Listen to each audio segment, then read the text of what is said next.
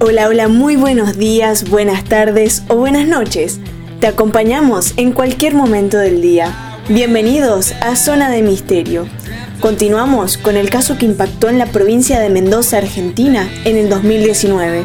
Estamos hablando del caso Nicolás Gil Pérez. Dos turistas desaparecidas, las hermanas Piria Sarousi, de 63 años, y Lili Pérez, de 54 años, fueron a Guaymallén a visitar a Gilad Pérez, un muchacho que según decía las había despedido amablemente al anochecer, explicándoles dónde estaba la parada del colectivo. Pero ellas nunca llegaron a su destino y aparecieron muertas en el predio de Nicolás Gil Pérez.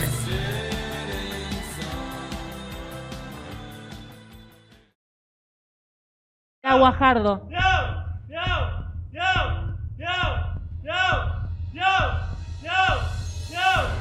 la actualidad se está llevando a cabo juicios por jurados durante seis días para poder determinar si Pereg es imputable o es inimputable por el crimen de las hermanas israelí. El pasado martes 26 de octubre comenzaron con los alegatos fiscales. Abogados tanto de parte de la defensa como parte de la querellante dieron a conocer sus posturas. En nuestro Instagram, arroba zona.d.misterio, van a poder ver las distintas posturas y luego hablaron los testigos.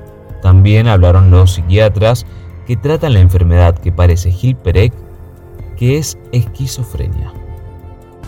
Además, les comentamos que Nicolás Gil Pérez declaró este martes por primera vez frente al jurado popular, en el marco del juicio por el doble crimen de su madre Piria Sarousi, de 63 años, y su tía Lili Pérez, de 54 años ocurrido en el 2019 en Guaymallén. Nicolás Gil Pérez declaró que yo no maté a nadie, me acusan porque soy raro y por mi forma de vida. Después dice, se llevaron mis armas en el primer allanamiento, luego me detuvieron y justo el otro día, supuestamente, encuentran los cadáveres. Han encontrado cosas que ellos mismos han plantado. Si quieren conocer más sobre qué es lo que dijo Nicolás Gil Pérez al jurado popular, lo pueden encontrar en nuestro Instagram, arroba zona.d.misterio. También estuvo hablando sobre su vida en Israel eh, y él explicó que hubo un quiebre en su cabeza tras pasar por la universidad y el ejército. Era un niño que estaba solo, solo que solamente estudiaba. No tenía amigos ni relaciones. Tampoco podía estar en la universidad ni en el ejército. Tuve que hablar con el psiquiatra del ejército porque no aguantaba más. Esto es lo que puntualizó Nicolás Gil Pérez. Seguimos con la parte final del caso, que es cuando encuentran los cuerpos de las dos hermanas israelí. El pasado 25 de enero del 2019 en Mendoza se vio a Gil Pérez en el centro por la calle Las Heras, intentando comprar un arma de aire comprimido, porque, según se quejó ante el armero, la policía le había quitado las otras defensas A las cuatro y media, los policías que hacían guardia en la puerta del terreno de la calle Roca lo vieron llegar y lo detuvieron. Se le imputó por doble homicidio y se lo llevó a la comisaría novena.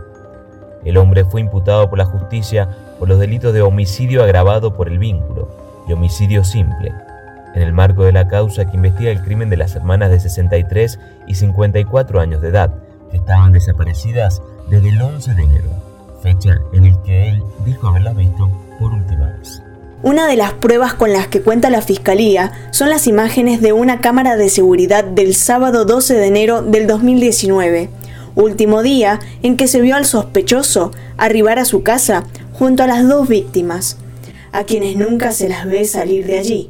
Y tras el hallazgo de manchas de sangre en la remera del imputado, se hicieron pruebas de ADN y los resultados arrojados fueron clave para proceder con su detención. Los cuerpos de las turistas fueron encontrados el sábado en horas de la tarde en la vivienda de Gilad Pérez en Guaymallén, Mendoza. Allí, días atrás, el hombre había posado para una foto ante los medios que se acercaron al lugar. Allí, a escasos metros de donde posa sentado en la imagen, personal de la policía científica halló a su madre, Piria Sarousi, y a su tía, Lili Pérez.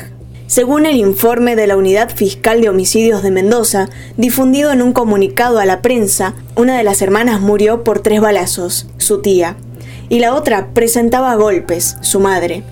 Y también dice que la ahorcó. Asimismo, detallaron que había atravesado los cuerpos con barras de hierro. Uno de los cuerpos había sido atravesado por una barra de hierro que ingresaba por la oreja con salida por el cráneo, sumado a otros cuatro hierros en la zona de la vagina y otro en el recto. Una vez hecha la detención, se multiplicaron los testimonios. Vecinos dijeron haber escuchado disparos en la noche del 12 de enero del 2019, en el lapso exacto en el que se había perdido el rastro de Firia y Lily. John, el marido de Lily, contó que siempre le había parecido improbable que su mujer aceptara pasar horas en casa de Gil Pérez. Demasiada mugre, demasiados animales muertos. Abnon Sarij, cuñado de un hermano de las mujeres, quien ayudó en las búsquedas a las autoridades, apuntó contra el ex militar detenido en Mendoza y lo tildó de mentiroso patológico y lo catalogó de ser el demonio de Mendoza.